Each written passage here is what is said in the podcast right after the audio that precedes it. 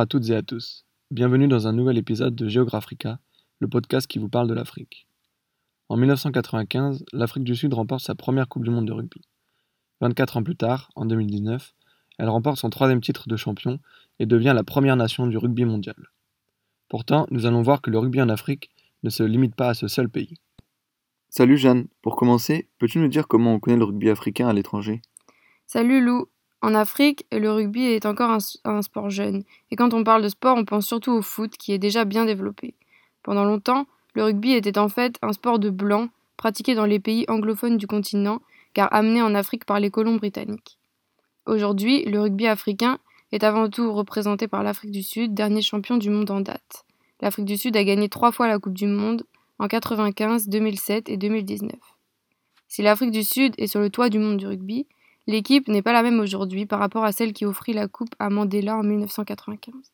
À l'époque, elle ne comptait qu'un seul joueur noir dans l'équipe, alors qu'aujourd'hui, les Africains sont acquis à l'idée que le rugby n'est plus un sport de blanc. Le capitaine est noir, tout comme une très grande partie de l'équipe. Elle est donc plus représentative de la population du pays et surtout, elle devient de plus en plus un exemple pour la jeunesse d'Afrique qui s'intéresse au sport.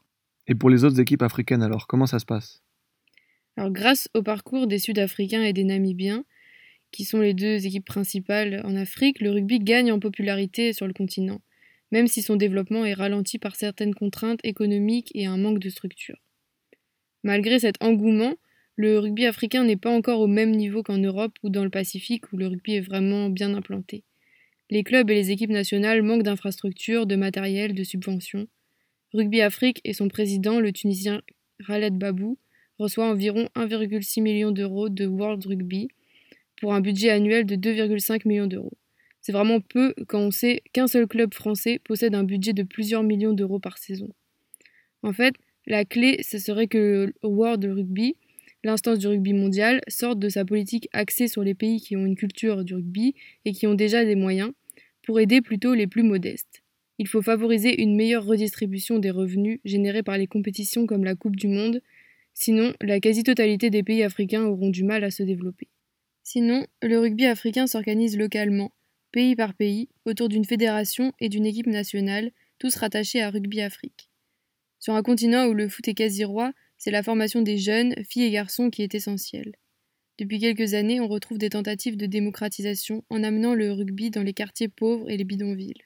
Le sport en général peut permettre aux enfants de se sortir de vies difficiles. Les valeurs du rugby, comme la solidarité, le respect, l'effort, sont fédératrices pour les jeunes. Parmi les nations du continent les plus développées, on compte la Côte d'Ivoire, le Burkina Faso, le Kenya, l'Ouganda, le Nigeria, la Tunisie, le Maroc ou encore Madagascar, où le rugby est le sport national.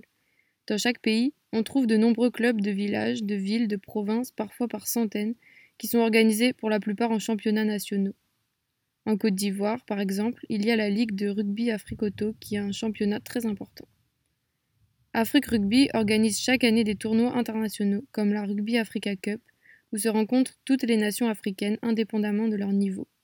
Cette année, le vainqueur sera qualifié pour la Coupe du Monde 2023, donc c'est un enjeu vraiment important. L'Afrique du Sud, elle, ne participe pas car elle est trop forte par rapport aux autres. Et explique-nous, quel est le rôle de la diaspora dans le rugby africain? La diaspora joue un rôle essentiel dans le développement du rugby africain. En fait, de très nombreux joueurs binationaux, qui se trouvent surtout en France où il y a le meilleur championnat, jouent à la fois dans un club et pour leur sélection nationale africaine. Ce qui permet d'avoir des joueurs pros qui alimentent les équipes nationales encore au niveau amateur et augmentent donc le niveau des équipes. C'est le cas par exemple de Bakary Maïté qui joue à l'US Carcassonne et qui est le capitaine des éléphants de Côte d'Ivoire. La forme la plus répandue du rugby est 15 joueurs contre 15 joueurs. On parle de rugby à 15. Mais il existe aussi le rugby à 7, qui est plus populaire que le rugby à 15 en Afrique. Exactement. Le rugby à 7 connaît un grand engouement sur le continent. D'abord parce que le 7 est plus facile à assimiler quand on débute, il a moins de règles, des mêlées et des touches avec moins de joueurs, et c'est plus facile de faire un match à 7 contre 7 qu'à 15 contre 15, surtout dans les pays où on peut avoir du mal à trouver des joueurs licenciés. Le set se destine en plus aux joueurs et joueuses athlétiques et agiles, et donc en particulier aux jeunes, ce qui est pratique pour un continent où la population est justement très jeune. Rugby Afrique organise chaque année la Africa Cup Sevens où se rencontrent les plus fortes équipes, notamment le Kenya, l'Ouganda, le Zimbabwe et les équipes du Maghreb. et encore plein d'autres. Enfin, le rugby à 7 est une vraie fête où le plus important c'est l'improvisation, la liberté, et les matchs sont souvent spectaculaires. Et qu'en est-il du rugby féminin sur le continent? Alors la pratique du rugby féminin est en pleine expansion, à 15 mais surtout à 7. Comme pour les hommes, presque chaque pays a son équipe féminine à 7. Puisque le rugby féminin est en plein essor, Afrique Rugby vise désormais la création de compétitions féminines avec des effectifs nationaux et universitaires, comme en Afrique du Nord, où les équipes sont plus développées que sur le reste du continent. Plus localement, des clubs de filles se créent dans plus en plus de pays. On peut citer par exemple l'ORCA, l'Olympique Rugby Club d'Abobo en Côte d'Ivoire. Parle-nous enfin de la prochaine Coupe du Monde qui va se tenir en France en 2023. Oui, ce sera une bonne occasion d'aller voir un match d'ailleurs. Pendant une Coupe du Monde, deux places sont dédiées aux nations africaines. Une à l'Afrique du Sud, qui est dispensée de qualification, et une à la seconde meilleure nation du continent. L'Afrique est donc aussi bien lotie que l'Amérique du Sud et l'Amérique du Nord, qui ont chacune deux représentants, et mieux que l'Asie, qui a un seul représentant, pour un total de 20 équipes en compétition.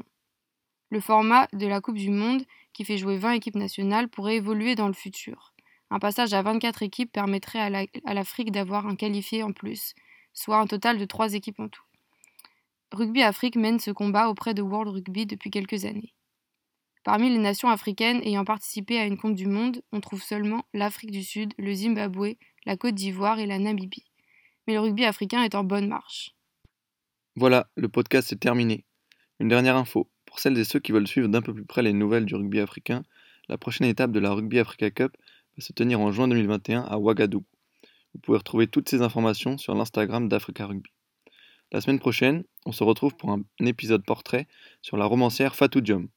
En attendant, passez une bonne semaine et à bientôt.